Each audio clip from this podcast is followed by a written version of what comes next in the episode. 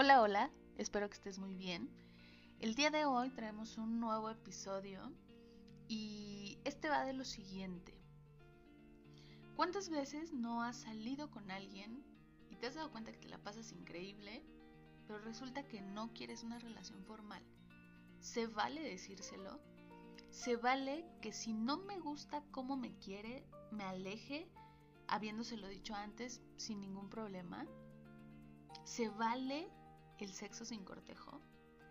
Todas estas vertientes las trataremos en el tema del día de hoy, responsabilidad afectiva, la onda de las nuevas generaciones aparentemente. Quédate conmigo y nos escuchamos después de la intro.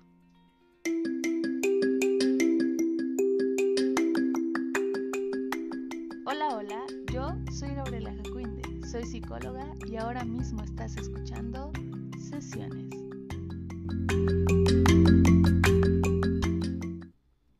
Ya estamos de vuelta.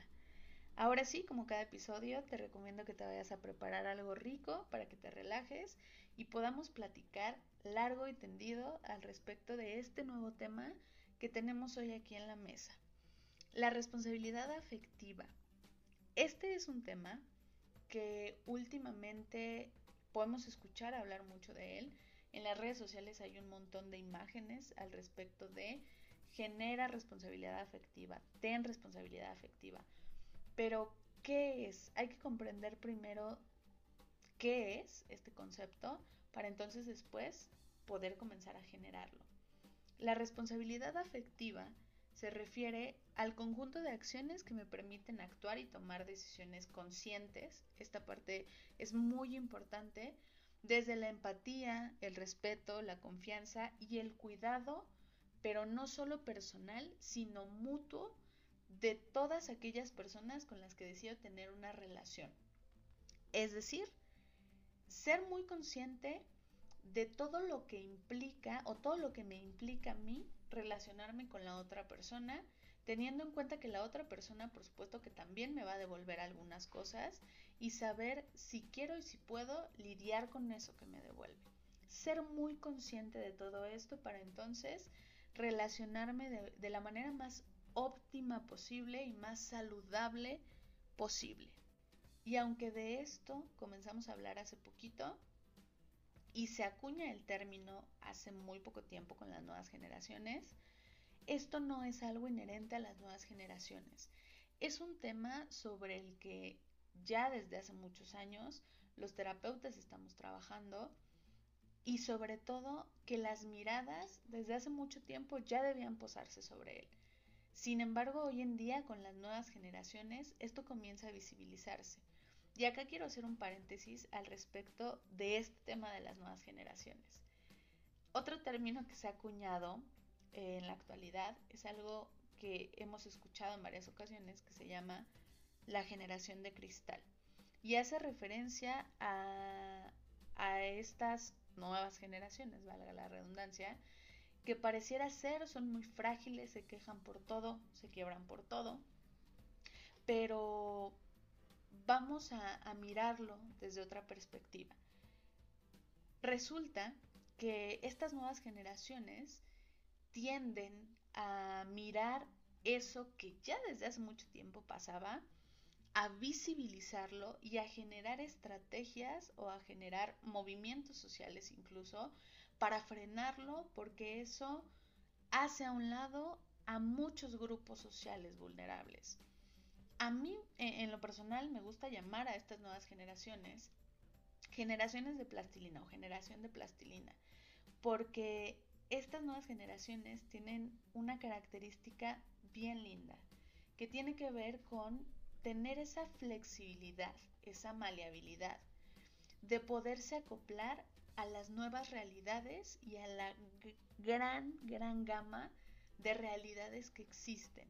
Es decir, las nuevas generaciones no se enfocan en hablar solamente de un problema que ya sabemos que existe, sino más bien en visibilizarlo y pensar qué podemos hacer, alzar la voz para que esto no siga sucediendo. La irresponsabilidad afectiva existe, me parece, desde que probablemente el ser humano comienza a vincularse de una manera más moderna con la sociedad. Y entonces hoy en día retomamos esta, todas estas acciones y le ponemos un nombre para entonces poder comenzar a combatirlo porque es más fácil cuando nombramos algo, sabemos contra qué nos enfrentamos. Entonces, por eso como que se le achaca a las nuevas generaciones, pero no tiene que ver solamente con las nuevas generaciones. Es muy bueno que hoy en día comencemos a hablar de estos temas y comencemos sobre todo más que hablar de manera em, en tercera persona o de manera impersonal, que con estos nuevos términos podemos también comenzar a identificarnos en esas otras realidades, pero no solo a eso, sino también a solucionar. Qué puedo hacer para entonces ya no estar en el lado de la irresponsabilidad afectiva y moverme hacia el otro sitio que además me va a generar una mayor sanidad y probablemente casi casi me va a asegurar que pueda relacionarme con los otros y con las otras de otra manera.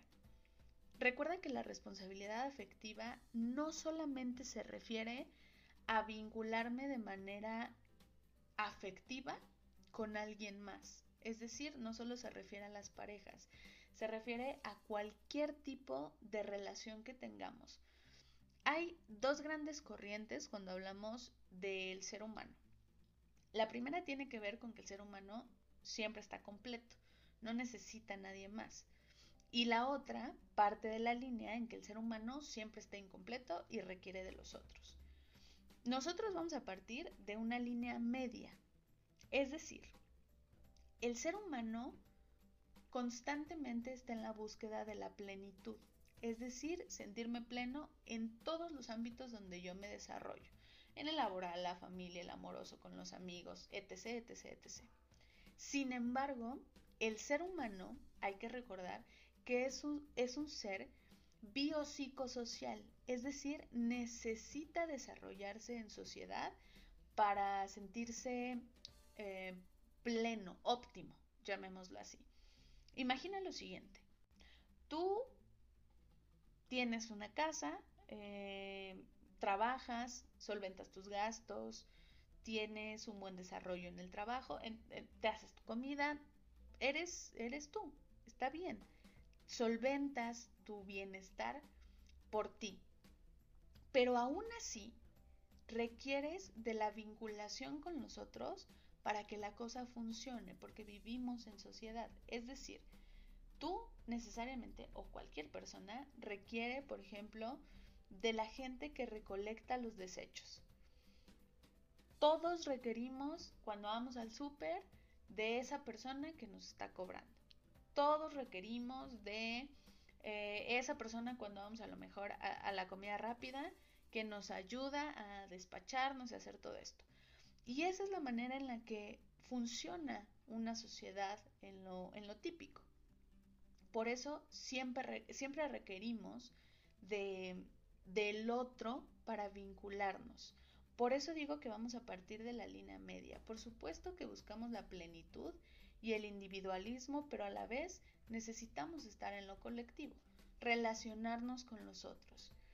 Y cuando lo planteamos así, suena a lo mejor sencillo. Claro, necesito vincularme con el otro, le digo buenos días y le entrego lo que, eh, la transacción, así le vamos a llamar, que necesito con el otro.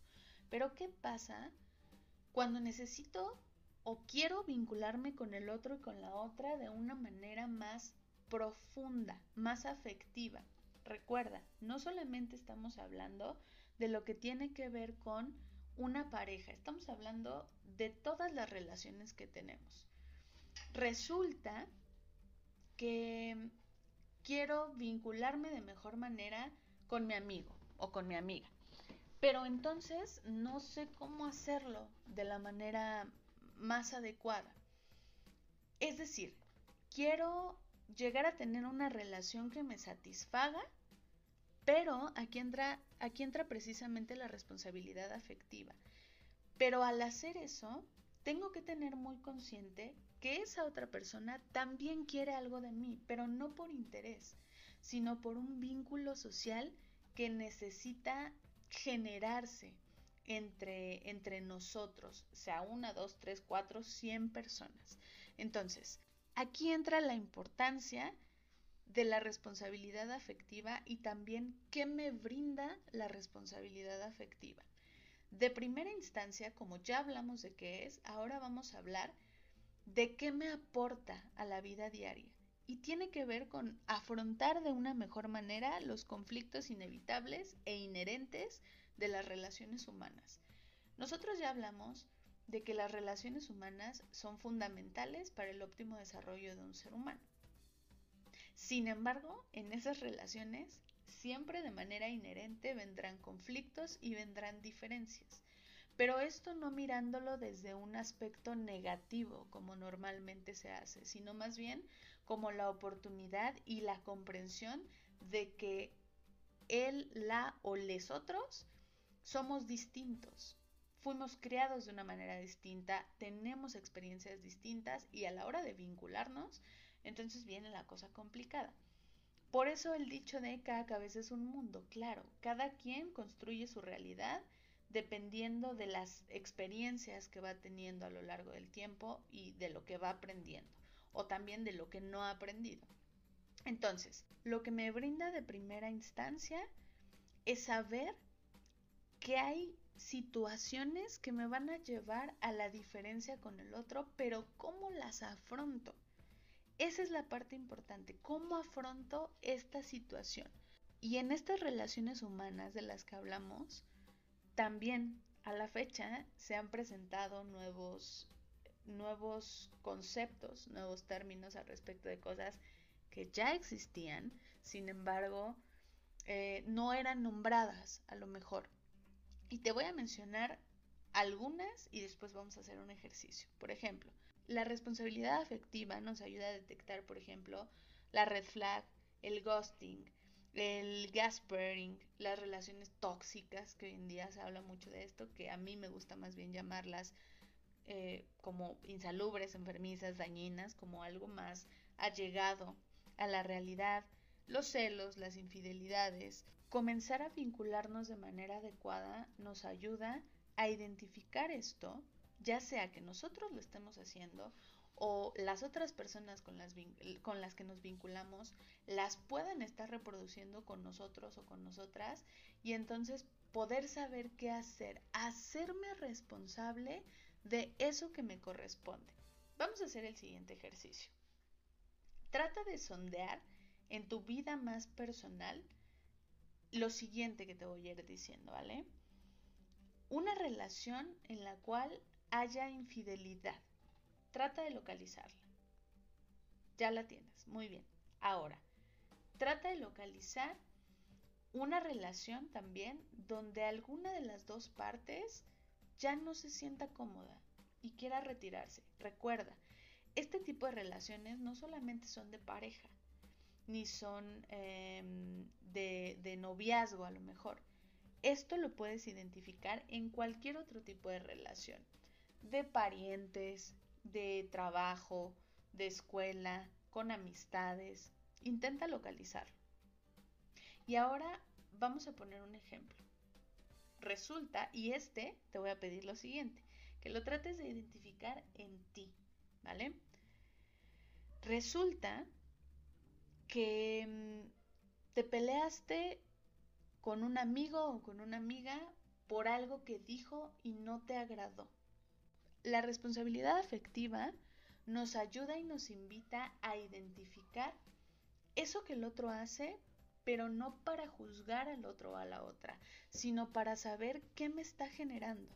Y también, y sobre todo, y más importante, qué quiero hacer con eso, porque eso sí es mi responsabilidad. Y entonces yo decidir, ok, lo que dijo mi amigo o mi amiga me dolió, me lastimó, me llamó, por ejemplo, tonto o tonta. Y entonces me hizo sentir muy mal, me dolió, tuvimos una discusión y entonces así yo decido alejarme de esa relación porque eso que el otro me está devolviendo no lo pudimos solucionar y entonces eso que el otro o la otra me devuelve no lo quiero, no puedo con ello, no lo quiero tener en mi vida, yo decido alejarme de la manera adecuada. Pero es importante hacerlo desde una perspectiva de lo, de lo comunicado. La comunicación es muy importante y la vamos a revisar un poquitito más adelante. Pero la comunicación es muy importante para generar esta responsabilidad afectiva. Ya que has localizado todos estos ejemplos, puedes darte cuenta que probablemente muchos de los que sondeaste vienen de atrás, vienen de momentos anteriores. Ahora bien, vamos a, vamos a centrarnos en uno en el que en muchas ocasiones nos centramos cuando, cuando hablamos de esta situación. Y nos vamos a ir a las relaciones entre pares, ¿vale? Fíjate bien, resulta que que acabas de conocer a una persona que te gusta un montón y ya saliste, llevas un mes saliendo con esta persona. Y entonces te das cuenta que te cae muy bien, te la pasas increíble, te gusta físicamente también, te atrae y se la pasan muy bien cuando están, eh, cuando están en conjunto. Pero de pronto te das cuenta que esa persona quiere una relación formal pero lo, lo interesante de la historia no viene solo en lo que quiere la otra persona. Resulta que te pones a cuestionarte y te das cuenta que tú no quieres lo mismo. Tú no quieres una relación formal. Y entonces viene la situación de qué hago con esta, con esta información que ya sé de mí, qué hago con esto, porque también ya sé lo que quiere la otra persona. La responsabilidad afectiva nos lleva y nos invita a poder decir, oye, me la paso increíblemente bien contigo, no tengo mayor tema, pero yo no quiero una relación, yo no puedo brindarte una relación. Porque eso, no sé si recuerdas que al principio hablábamos de que uno de los elementos que conforman el concepto de este tema es precisamente el autocuidado, pero también el cuidado hacia la otra persona. Cuidémonos en, en esta vinculación que decidimos tener. La cosa acá es comunicar de manera asertiva lo que queremos. Es decir, yo no quiero esto, comprendo que tú lo quieres. Yo no lo quiero, podemos llegar a un acuerdo. Y si no, también tiene que ver con aceptar esta situación. Y me parece que esto último que platicamos nos lleva a la parte práctica del podcast. ¿Cómo genero responsabilidad afectiva?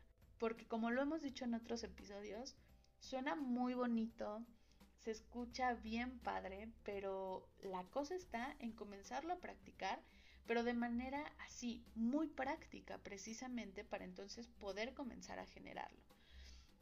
Y te voy a dar cinco tips para que entonces puedas empezar a hacerlo, puedas empezar a implementarlo o a lo mejor si tú ya lo implementas, que esto pueda ayudar a que pulas de mejor manera esta nueva vinculación que tienes con los otros y esta nueva realidad que vives a través de la responsabilidad afectiva.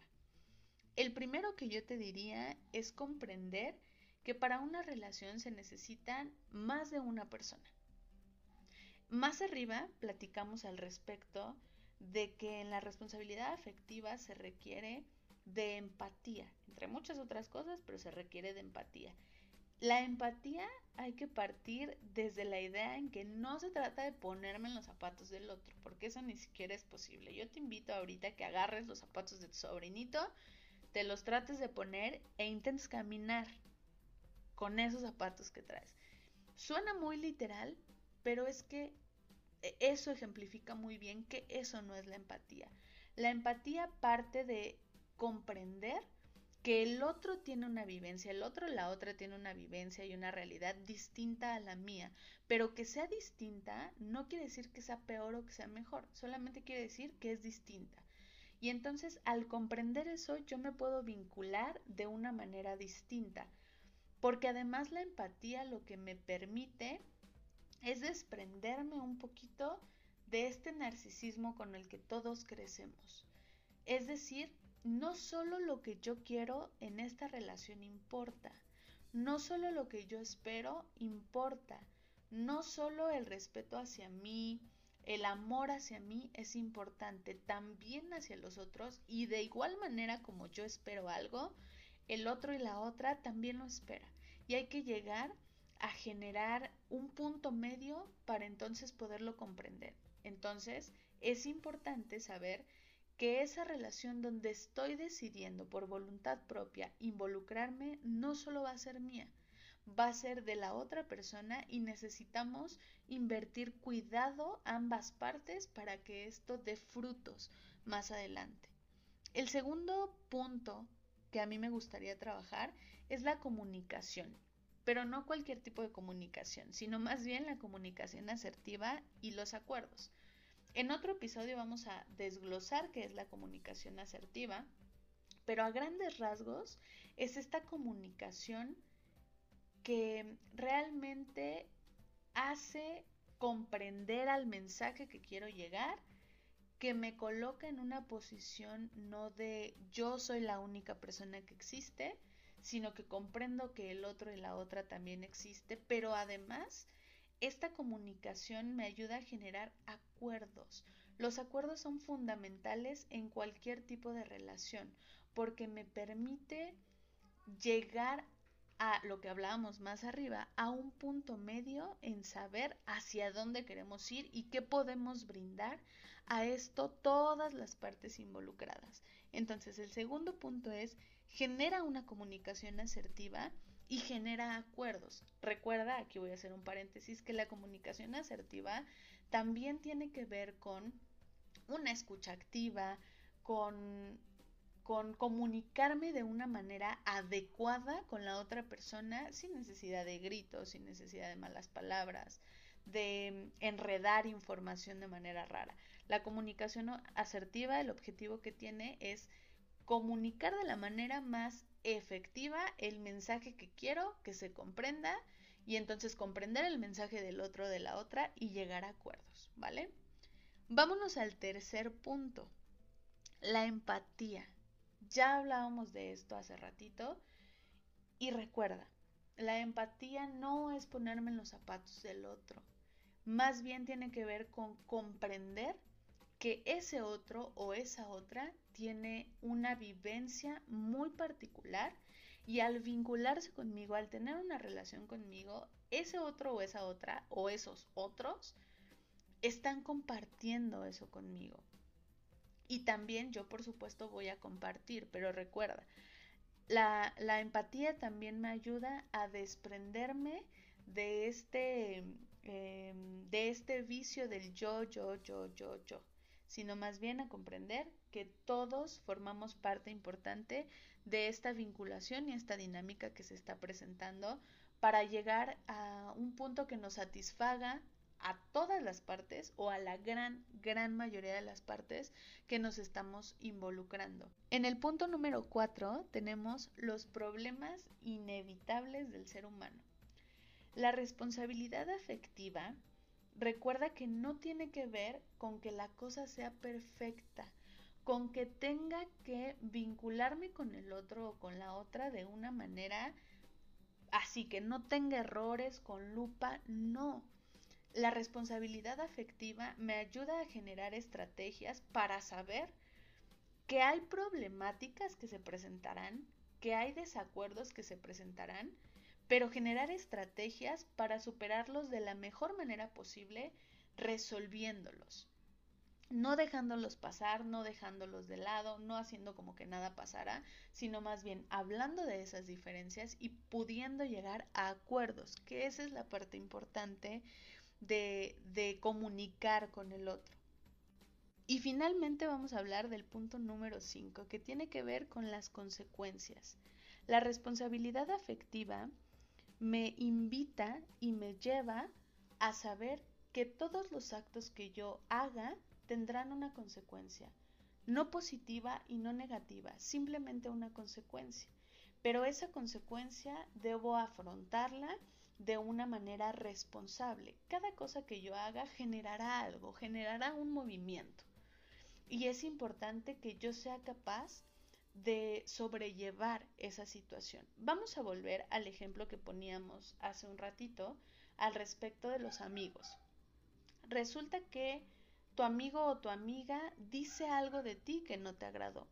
Deciden hablar de esta situación y tú le expones tus emociones. Eso que dijiste me lastimó, no me agradó, no logran llegar a un acuerdo y entonces tú decides alejarte de esa relación. Esta parte es fundamental. Tu amigo o tu amiga no tiene la responsabilidad de cargar con tus emociones, con lo que generó en ti. Eso tiene que ver contigo, esa es tu responsabilidad. Lo que sí le toca y te toca a ti también es saber que eso generó algo contra lo que sí tienes que trabajar. Es decir, yo decido que me quiero alejar de esta relación. Tus emociones, claro que son tuyas, tú tienes que trabajar con eso. Esa es solo tu responsabilidad, pero la responsabilidad compartida tiene que ver con eso que el otro está decidiendo actuar y yo decido entonces respetarlo, porque está en todo su derecho, porque entonces recuerdo todos los puntos de arriba. Esta relación no solo es mía, esto tiene que ver con cómo comunicamos y a los acuerdos a los que podemos llegar. Y finalmente, una de las recomendaciones que te hago siempre. Si tú estás notando que te cuesta un poquito de trabajo generar responsabilidad afectiva, te das cuenta que por más que intentas y empleas estrategias nuevas no logras generarlo o a lo mejor tienes dudas de cómo pulirlo y hacerlo muchísimo mejor, ve a terapia. Recuerda que la terapia siempre es el mejor aliado, porque la terapia parte desde lo individual.